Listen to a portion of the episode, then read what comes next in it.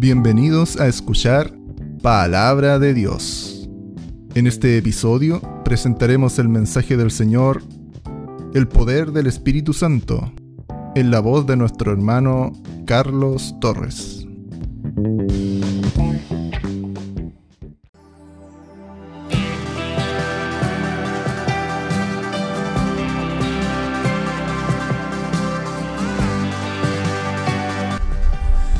Señor Jesús les bendiga a cada uno de ustedes, hermanos.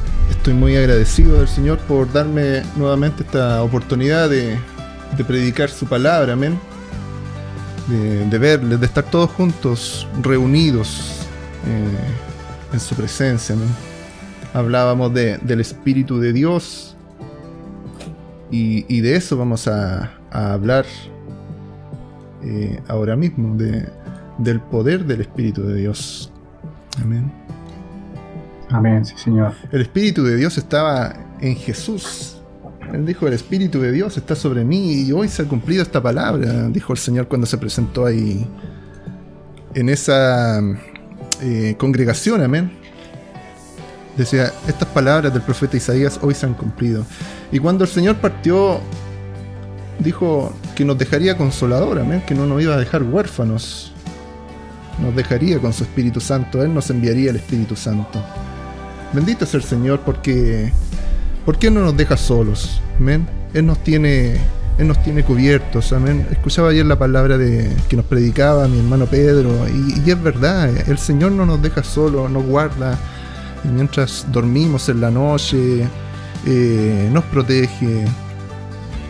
Eh, es como andamos en un mundo lleno de peligros y Él nos tiene cercados, así como a Job. Amén. A Job lo tenía cercados. Pero muchas veces tenemos que pasar por pruebas y, y el Señor también nos ayuda en esas pruebas. Santo es el Señor Jesús. Lo que nosotros que tenemos que entender es que Dios es real,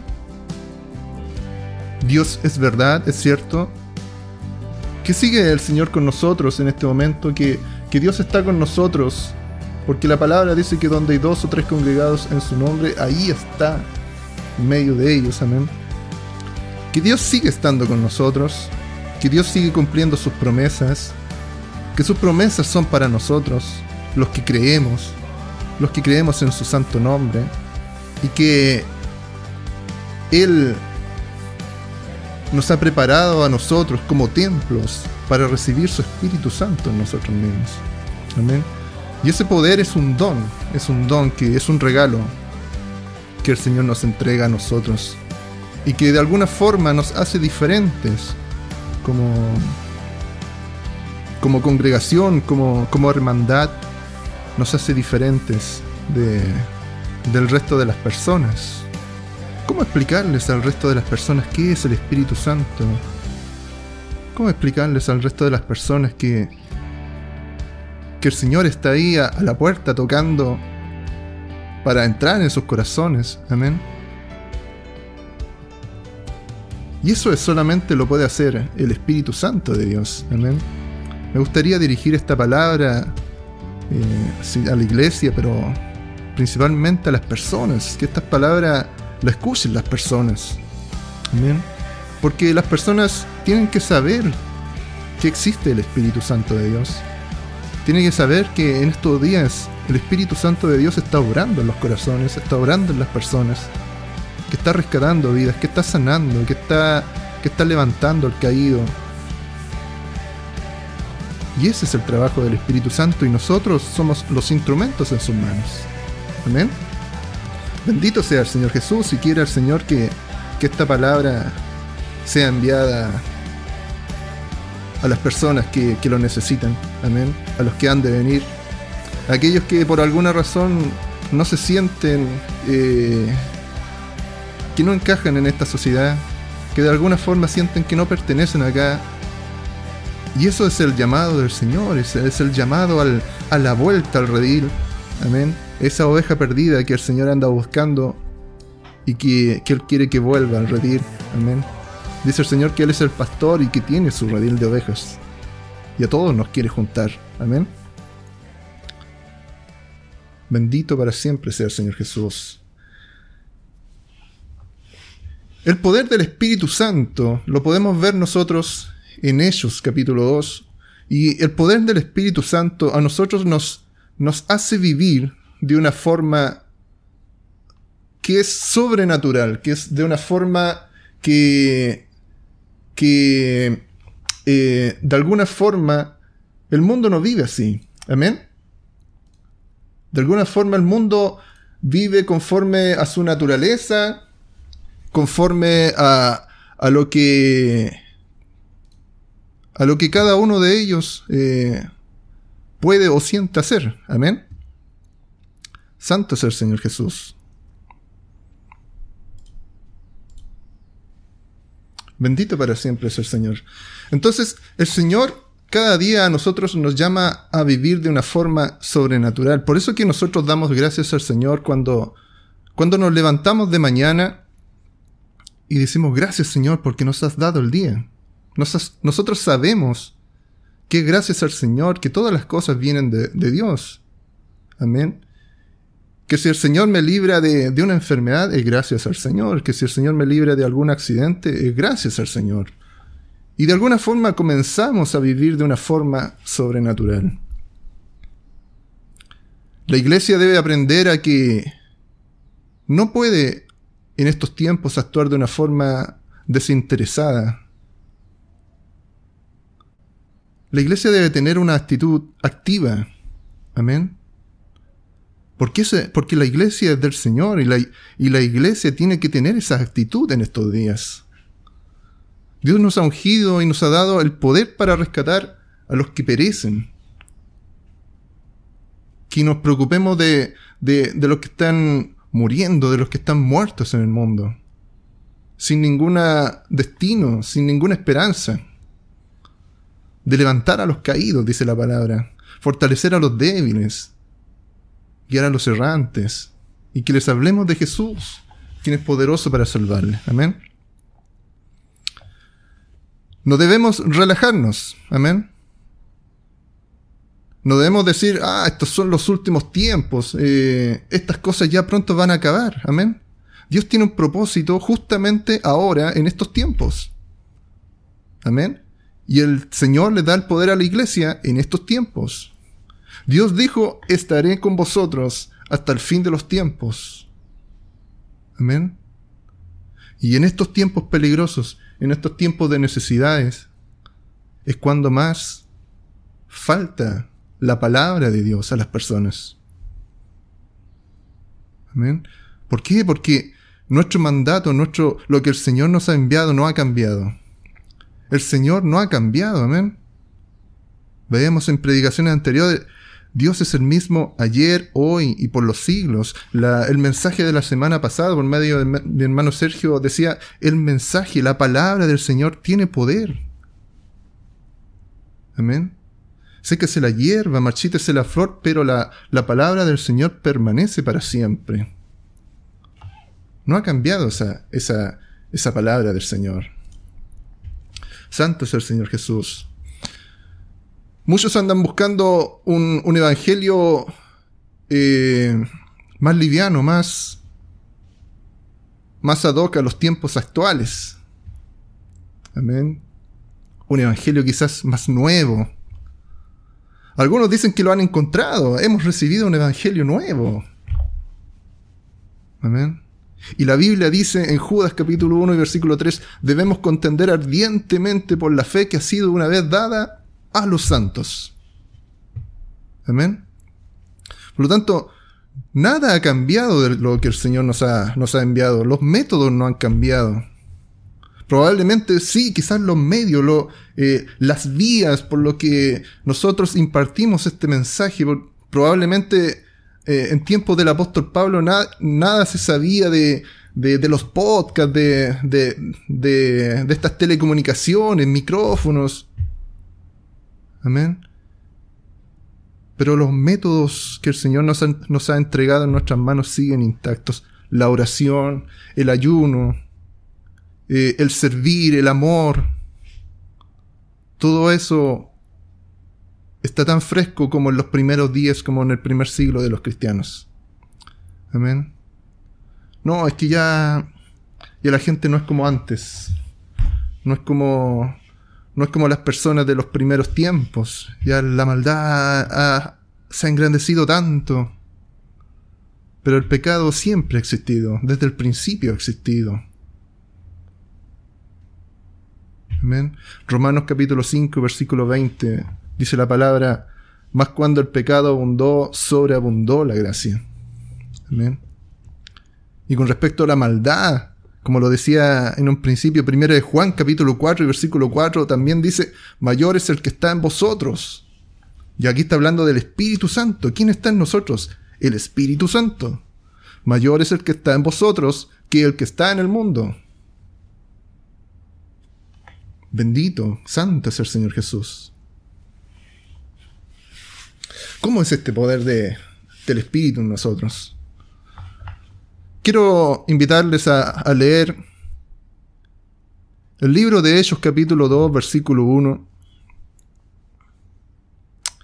Dice así en el nombre del Señor Jesús, cuando llegó el día de Pentecostés, estaban todos unánimes juntos.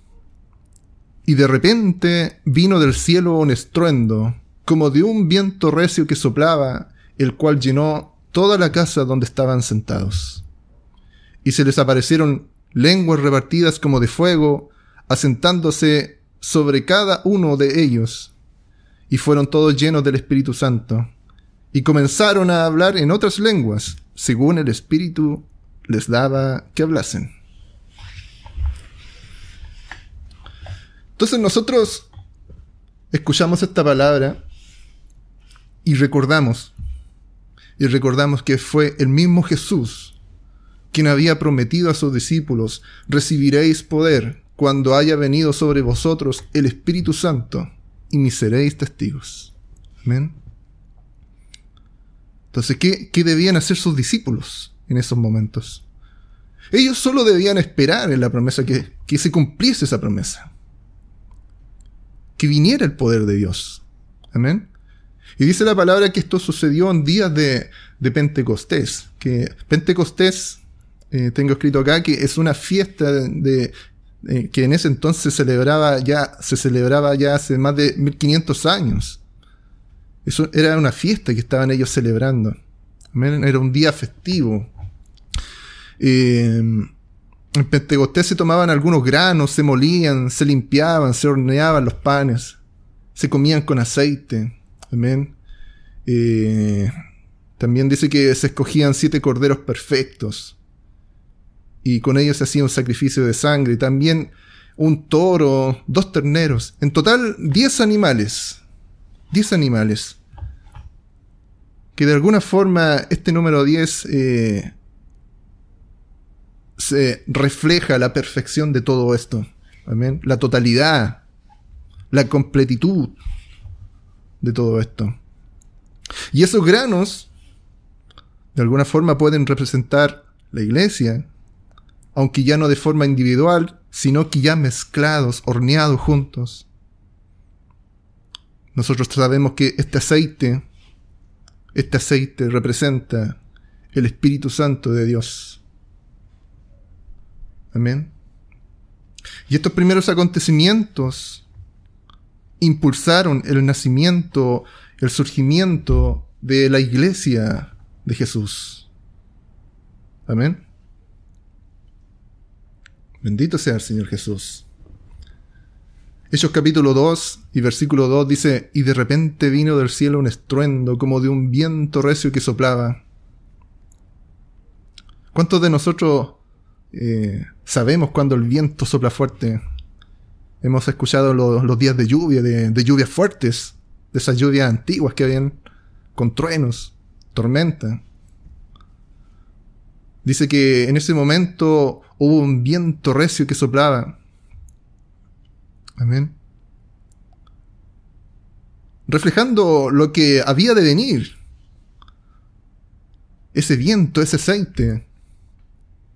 Porque el aceite que se ponía en el pan era un emblema. Ese, ese aceite reflejaba o era figura del Espíritu Santo. También como lo fue el viento recio. El libro de Juan capítulo 3 versículo 8 dice, el viento sopla de donde quiere y oyes su sonido, mas ni sabes de dónde viene ni a dónde va. Así es todo aquel que es nacido del Espíritu. Se mueve según su voluntad, así como el viento es invisible pero poderoso. Así es el Espíritu de Dios. Poderoso. ¿Quién lo explicará? ¿De dónde viene?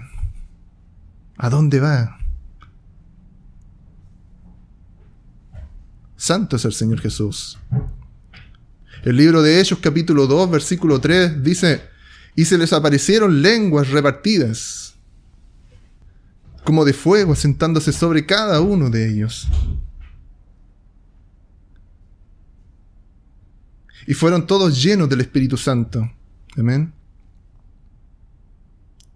Todas esas personas que estaban ahí fueron llenas del Espíritu Santo y dice la palabra que comenzaron a hablar en otras lenguas según el Espíritu les daba que hablasen.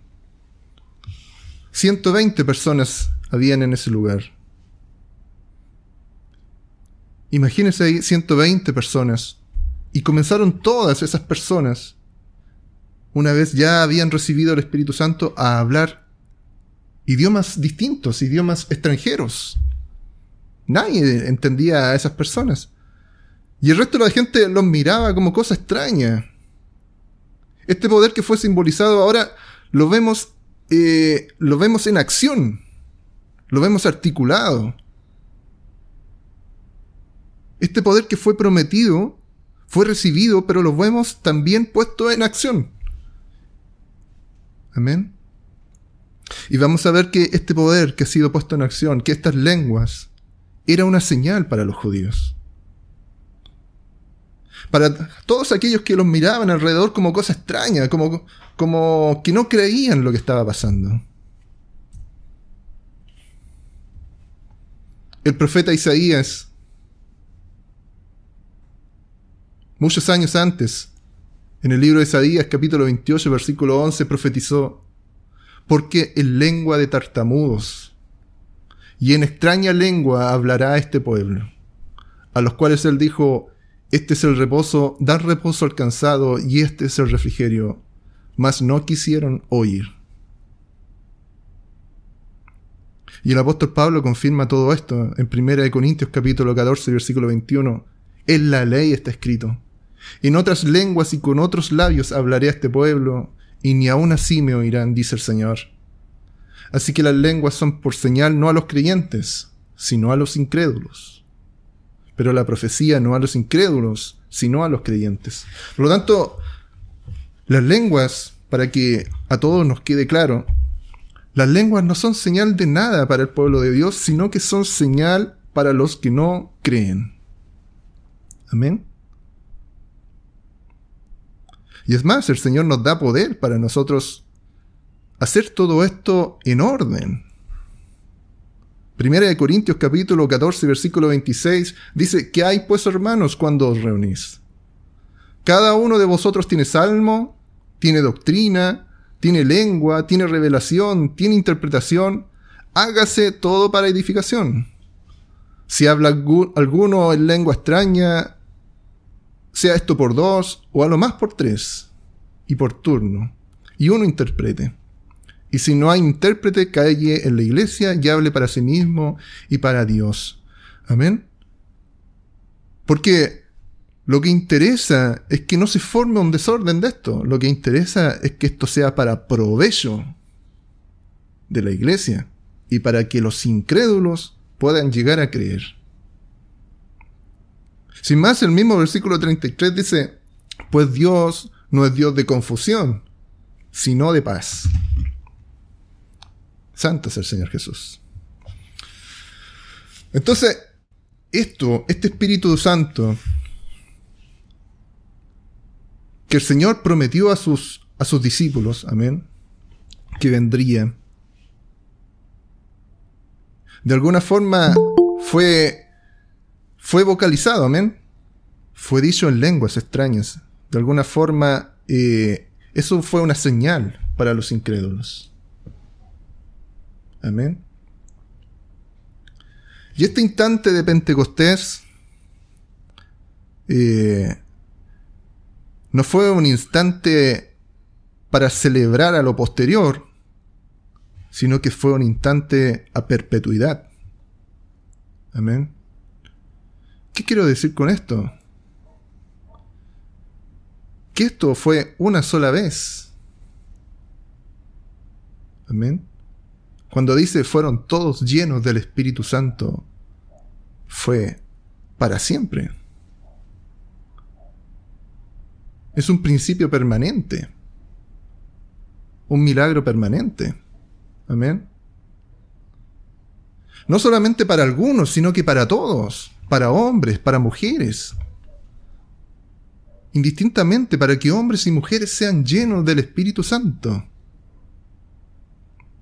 Bendito sea el Señor Jesús. Cristo murió una sola vez por nosotros. Así también este Espíritu Santo viene una vez también para nosotros.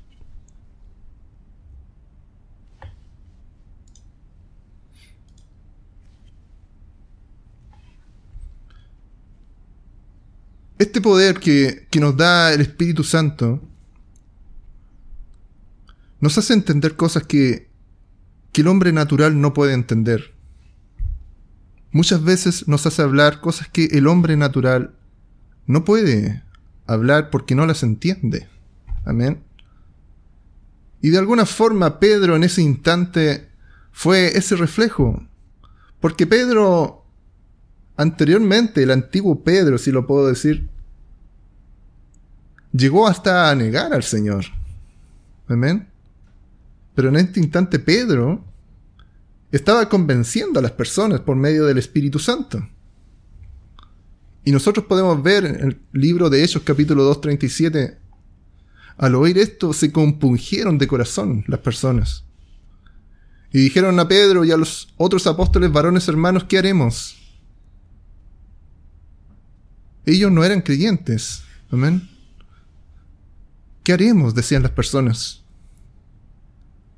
Pedro les dijo, arrepentíos y bautícese cada uno de vosotros en el nombre de Jesucristo para perdón de los pecados y recibiréis el don del Espíritu Santo. Amén. No quiero ir más allá a hablar de, los dones espirituales, porque no, no, se está hablando aquí de dones de lengua, de milagros, de, de sanidad, de ciencia. Estamos hablando del regalo de Dios para nosotros, que es el Espíritu Santo. Amén. Versículo 39 dice, porque para vosotros es la promesa, para vuestros hijos y para todos los que están lejos, para cuantos el Señor nuestro Dios llamare. Nosotros tenemos que entender que el Señor sigue hablando. Sigue llamando a los que han de venir. Amén a esa oveja perdida que debe volver a redir. Tenemos que seguir predicando. Tenemos que seguir sembrando esa semilla, esparciendo esa semilla. Tenemos que seguir pidiéndole al Señor, al Espíritu de Dios, que convenza a las personas. Que produzca libertad en las personas. Segunda de Corintios capítulo 3 versículo 17 dice, porque el Señor es el Espíritu y donde está el Espíritu del Señor, allí hay libertad.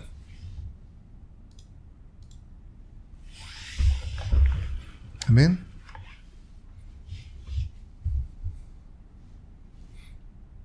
Solo debemos creer. Solo debemos disponernos en las manos del Señor. Recibirlo. Amén. Él está a la puerta y llama. Pedro les dijo, arrepentíos y bautícese cada uno de vosotros en el nombre de Jesucristo para perdón de los pecados y recibiréis el don del Espíritu Santo. No dijo quizás lo recibiréis, sino que dijo lo recibiréis.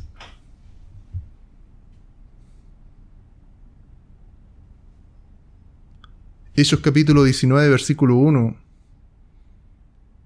Habla ahí de que habían personas que ni siquiera sabían que existía el Espíritu de Dios. Hechos 19.1 dice, aconteció que entre tanto que Apolo estaba en Corinto, Pablo, después de recorrer las regiones superiores, vino a Éfeso, y hallando a ciertos discípulos les dijo, ¿recibisteis el Espíritu Santo cuando creísteis? Y ellos les dijeron, ni siquiera hemos oído si hay Espíritu Santo. No lo conocían. Por eso yo digo, las personas necesitan saber que existe el Espíritu Santo. Que Dios todavía está con nosotros. Entonces dijo, ¿en qué pues fuiste bautizados? Ellos dijeron, en el bautismo de Juan. Juan bautizó con bautismo de arrepentimiento, diciendo al pueblo que creyesen en, en aquel que vendría después de él. Esto es en Jesús el Cristo. No basta solamente con estar arrepentido. No basta solamente con arrepentirse, sino que debemos accionar, debemos hacer. Amén. Y debemos hacer conforme a la voluntad del Señor. ¿Qué hizo Pablo cuando vio esta situación? Cuando oyeron esto, fueron bautizados en el nombre del Señor Jesús, como debía ser. Y como debía ser también, dice el versículo 6, habiéndoles impuesto Pablo las manos, vino sobre ellos el Espíritu Santo, y hablaban en lenguas y profetizaban, y eran todos unos doce hombres. Amén. Por eso yo les digo, no solamente basta con creer, no solamente basta con, con saber o tener la intención de ir a la iglesia. Amén. Las personas deben recibir al Señor en su corazón.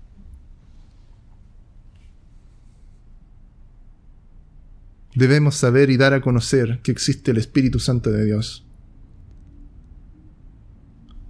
Debemos transformarnos en el templo que Dios quiere para habitar.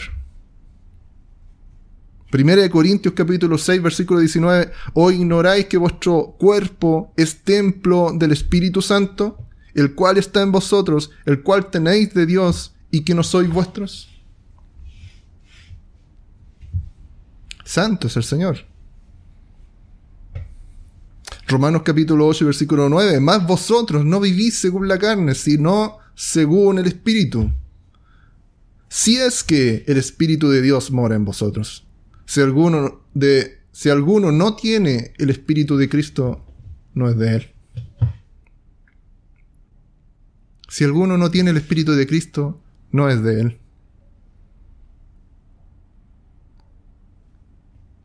El Espíritu mismo da testimonio, hermanos. El Espíritu mismo da testimonio a nuestro espíritu de que somos hijos de Dios. ¿Cómo sé que tengo el Espíritu Santo de Dios? ¿Cómo lo puedo explicar? ¿Cómo, cómo le puedo explicar a las personas qué es el Espíritu de Dios? Yo no lo puedo saber a causa de alguna emoción. Muchos dicen, eh, esa persona está llorando, está compugida, está llena del Espíritu de Dios. Bueno, puede ser, no lo sé. Lo único que sé es que las emociones vienen y van. Y las emociones son la parte más superficial de, de la naturaleza del hombre, de las personas. Amén. Hay una cosa que el Señor tiene para nosotros que es la salvación. Y esa salvación es el trabajo de Dios, es el trabajo más importante, el más profundo, el más importante de Dios. Y Dios no hace ese trabajo tan importante en la parte más superficial del hombre. El espíritu comunica las cosas de Dios. Nuestro propio espíritu es el instrumento del conocimiento espiritual. Es el Espíritu Santo que está hablando hacia nuestro espíritu, asegurando que, que pertenecemos a Dios. No mediante una emoción, sino mediante un extendimiento espiritual el que posee el espíritu entiende estas cosas, pero el que no lo tiene no hay palabra para describirlo. Apocalipsis capítulo 3 versículo 20 He aquí yo estoy a la puerta y llamo, si alguno oye mi voz y abre la puerta, entraré a él, cenaré con él y él conmigo. Pero el Señor necesita que las personas le den la oportunidad de mostrarse. El Señor está ahí eh, esperando a darse a conocer, pero necesita que las personas quieran conocerlo. Amén. No hay palabras para explicarlo, pero es trabajo del Espíritu de Dios el convencer al mundo de pecado. ¿Cómo es este poder? ¿Cuál es este poder? Hechos capítulo 1, versículo 8, pero recibiréis poder cuando haya venido sobre vosotros el Espíritu Santo. No es un poder físico, no es un poder económico. Muchos dicen, ah, esta persona que, es adinerada, el Señor lo ayuda, está lleno del Señor. No. No es un poder político. Es un poder espiritual. Amén. Seríamos unos necios si intentáramos actuar sin el Espíritu Santo de Dios. De poder predicar sin el Espíritu Santo de Dios. De hablar las cosas de Dios sin el Espíritu Santo de Dios. Porque para entender las cosas de Dios necesitamos al Espíritu de Dios. Hechos capítulo 2, versículo 14. Entonces Pedro, poniéndose en pie con los once, alzó la voz y les habló, diciendo, varones judíos, y todos los que habitáis en Jerusalén, esto os sea notorio y oíd mis palabras. y yo me pregunto, ¿este es el Pedro? ¿Este es el Pedro que antes había negado a Jesús? Nótese la transformación. Él no dice no haber conocido a este hombre, todo lo contrario. Él se levanta y dice, oíd mis palabras. Varones israelitas, oíd estas palabras. Jesús Nazareno, varón aprobado por Dios entre vosotros con las maravillosas prodigios y señales que Dios hizo entre vosotros por medio de él. Ahí hay un poder que movió a Pedro. Y ese poder también nos tiene que mover a nosotros. Amén. Porque el Espíritu de Dios no es un poder estático, es un poder que se mueve. Como el Espíritu de Dios que se movía sobre la faz de las aguas en el principio. Aleluya, amén, sí Señor. Bendito sea el Señor Jesús. Ese mismo poder que formó todo el caos en un, cosmos, es en un orden, en la creación misma. Ese mismo poder nos mueve a nosotros. Amén. Ese poder es el que libera los corazones es el que libera las vidas, el que, el que trae la sanidad a las personas, el que trae liberación a la iglesia. Amén. Por eso la iglesia debe levantarse conforme al Espíritu de Dios. Amén, Señor. ¿Qué, qué vamos a pensar nosotros? ¿Que somos buenos cristianos?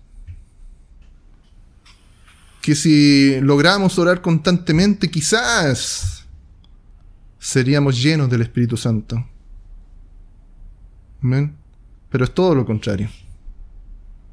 Porque si probablemente yo pudiera ser bueno, aunque yo ya lo sé que no, nadie es bueno, porque está escrito. Pudiera yo andar conforme a la voluntad de Dios, haciendo obras buenas. ¿Qué necesidad tendría yo del Espíritu Santo en mi vida? Por eso, como muchos dicen, la santidad no es el camino a Cristo, sino que Cristo es el camino, es el mismo camino de santidad. ¿Qué tal si hubiésemos venido a Cristo llenos de pecado, sin ningún arrepentimiento? De ninguna forma hubiésemos sido llenos del Espíritu Santo. Por eso Pedro dijo, arrepentivos. Amén. Nadie puede ganarse algo por su propio sacrificio, porque esto es un regalo es la salvación, es la gracia de Dios. No podemos hacernos dignos a nosotros mismos. Nadie es digno por su propia fuerza. Nadie es digno de nada. Solamente Cristo nos hace dignos. Amén. La palabra dice, recibiréis poder cuando haya venido sobre vosotros el Espíritu Santo y me seréis testigos. En ese día dice la palabra que se salvaron tres mil personas. Amén. De esas tres mil, veinte solamente hablaron, hablaron en lenguas. 120 dieron testimonios. Pero imagínense la cantidad de personas, tres mil personas. ¿Qué está pasando hoy con la iglesia?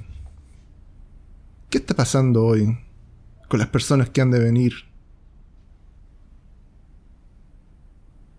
Y en ese día las personas vieron todo esto que había sucedido y se preguntaron qué significa todo esto. Hechos capítulo 2, versículo 12, dice, estaban todos atónitos, estaban perplejos. Estaban diciéndose unos a otros, ¿qué quiere decir esto? Y también habían otros que burlándose decían, estos están llenos de mosto. Entonces Pedro, poniéndose en pie con los once, alzó la voz y les habló diciendo, varones judíos, y todos los que habitáis en Jerusalén, esto sea notorio y oíd mis palabras. Porque estos no están ebrios, como vosotros suponéis, pues que es la hora tercera del día. Mas esto es lo dicho por el profeta Joel. En los postreros días, dice el Señor, dice Dios, derramaré de mi espíritu sobre toda carne y vuestros hijos y vuestras hijas profetizarán, vuestros jóvenes verán visiones, y vuestros ancianos soñarán sueños. Y de cierto sobre mis siervos y sobre mis siervas en aquellos días derramaré de mi espíritu y profetizarán. Amén. Santo es el Señor Jesús. Habla de hombres y de mujeres. Amén. El Señor no tiene problema de decir de hombres y de mujeres recibirán esto. Muchos por ahí dicen, no, es que cuando habla de hombres también habla de, las mujeres. Yo no, no comparto eso. El Señor dice, no tiene problema de decir sobre vuestros hijos y sobre vuestras hijas. La iglesia completa debe recibir el Espíritu de Dios. Sobre siervos y sobre siervas en aquellos días derramaré de mi Espíritu y profetizarán. Amén. Santo es el Señor Jesús. Añade también, vuestros jóvenes verán visiones. Amén. Jóvenes. Si alguna vez ven una visión, eso es del Espíritu de Dios. Los ancianos soñarán sueños. Amén. Es como el Señor se comunica con su iglesia. Y es promesa. El profeta Joel lo, lo profetizó hace mucho tiempo atrás. Amén. Así es, Señor. Es que nos hemos preparado tanto, hemos ayudado, ayunado durante tantos días, hemos orado tanto, me he dedicado a leer la escritura y, he, y, he, y hemos... Pero es importante que en todo eso nosotros siempre reconozcamos a Dios, porque nada de eso lo podemos hacer por nuestra propia cuenta. Pedro no, no se atribuyó ningún mérito por lo que estaba pasando. Imagínense las cosas tremendas que estaban pasando. Un viento recio, lenguas de fuego repartidas. Pedro no se atribuyó ninguno de esos méritos. Mas él reconoció allí al Señor, que fue el Espíritu Santo de Dios. ¿Qué significa esto? Pedro dio a saber, a saber, es el Espíritu Santo quien está actuando. Muchas personas dicen, quiero que escuchen un testimonio de mí, de mi vida. Yo antes era así y logré cambiar. Y, esperando que, que, la gente imite lo que hizo. Pero yo digo que, que más importante que eso es decirle a la gente que el Señor salva. Amén. Que todas estas cosas son a causa del sacrificio de Jesús. Amén, Amén, amén. Amén. Si no reconocemos primero al Espíritu de Dios, estamos mal. Nosotros debemos decir, este Jesús quien cambió mi vida. Amén. Porque hay congregaciones que se mueven y trabajan en todo esto y les va bien. Bueno, por lo dicho por el profeta Joel, Hechos capítulo 2, 17, repito, y en los postreros días, dice Dios, derramaré de mi espíritu sobre toda carne. Amén. Santo es el Señor Jesús. Amén, Señor. Isaías capítulo 42, versículo 6. Yo Jehová te he llamado en justicia, y te sostendré por la mano, te guardaré y te pondré por pacto al pueblo, por luz de las naciones, para que abras los ojos de los ciegos, para que saques de la cárcel a los presos, de la casa de prisión a los que moran en tinieblas. Yo Jehová, este es mi nombre, y a otro no daré mi gloria, ni mi alabanza a esculturas. El Espíritu de Dios debemos reconocerlo en nuestras vidas, hermanos. ¿Cómo podemos explicar el impacto que puede tener la iglesia en estos tiempos, la iglesia de Jesucristo en estos tiempos en el mundo.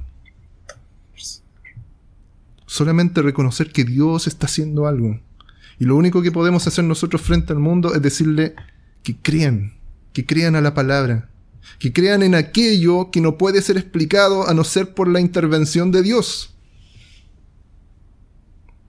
Juan capítulo 16, versículo 8, y cuando Él venga, convencerá al mundo de pecado, de justicia y de juicio. Ya lo había dicho el Señor. ¿Qué pasa cuando la iglesia acepta esto y, comienza a moverse conforme a la voluntad de Dios?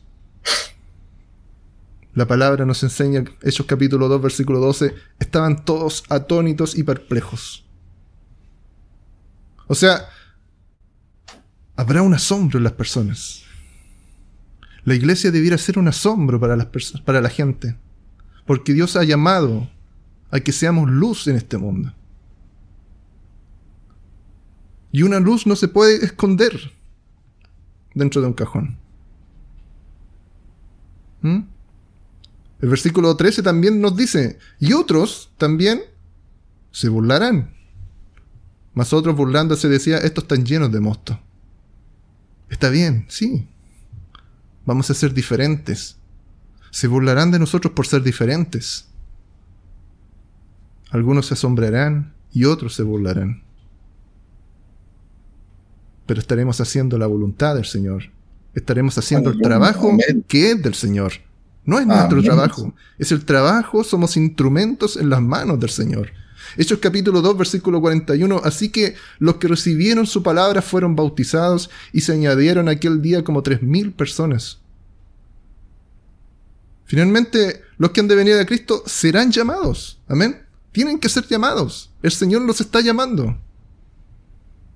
Y aunque sea duro el llamamiento, aunque hayan burlas, desprecio, discriminación, el Señor sigue llamando a las personas. El Señor sigue hablando y sigue actuando en la iglesia. Esos capítulo 9, versículo 5, Él dijo, ¿quién eres Señor? Pablo dijo, cuando el Señor le apareció a Pablo, a Saulo en ese, en ese entonces, ¿quién eres Señor? Él le dijo, yo soy Jesús a quien tú persigues. Dura cosa te dar cosas contra el aguijón. Quiero terminar con esto, con lo que dice la palabra, varones hermanos, ¿qué haremos? Pedro les dijo, arrepentidos. Amén.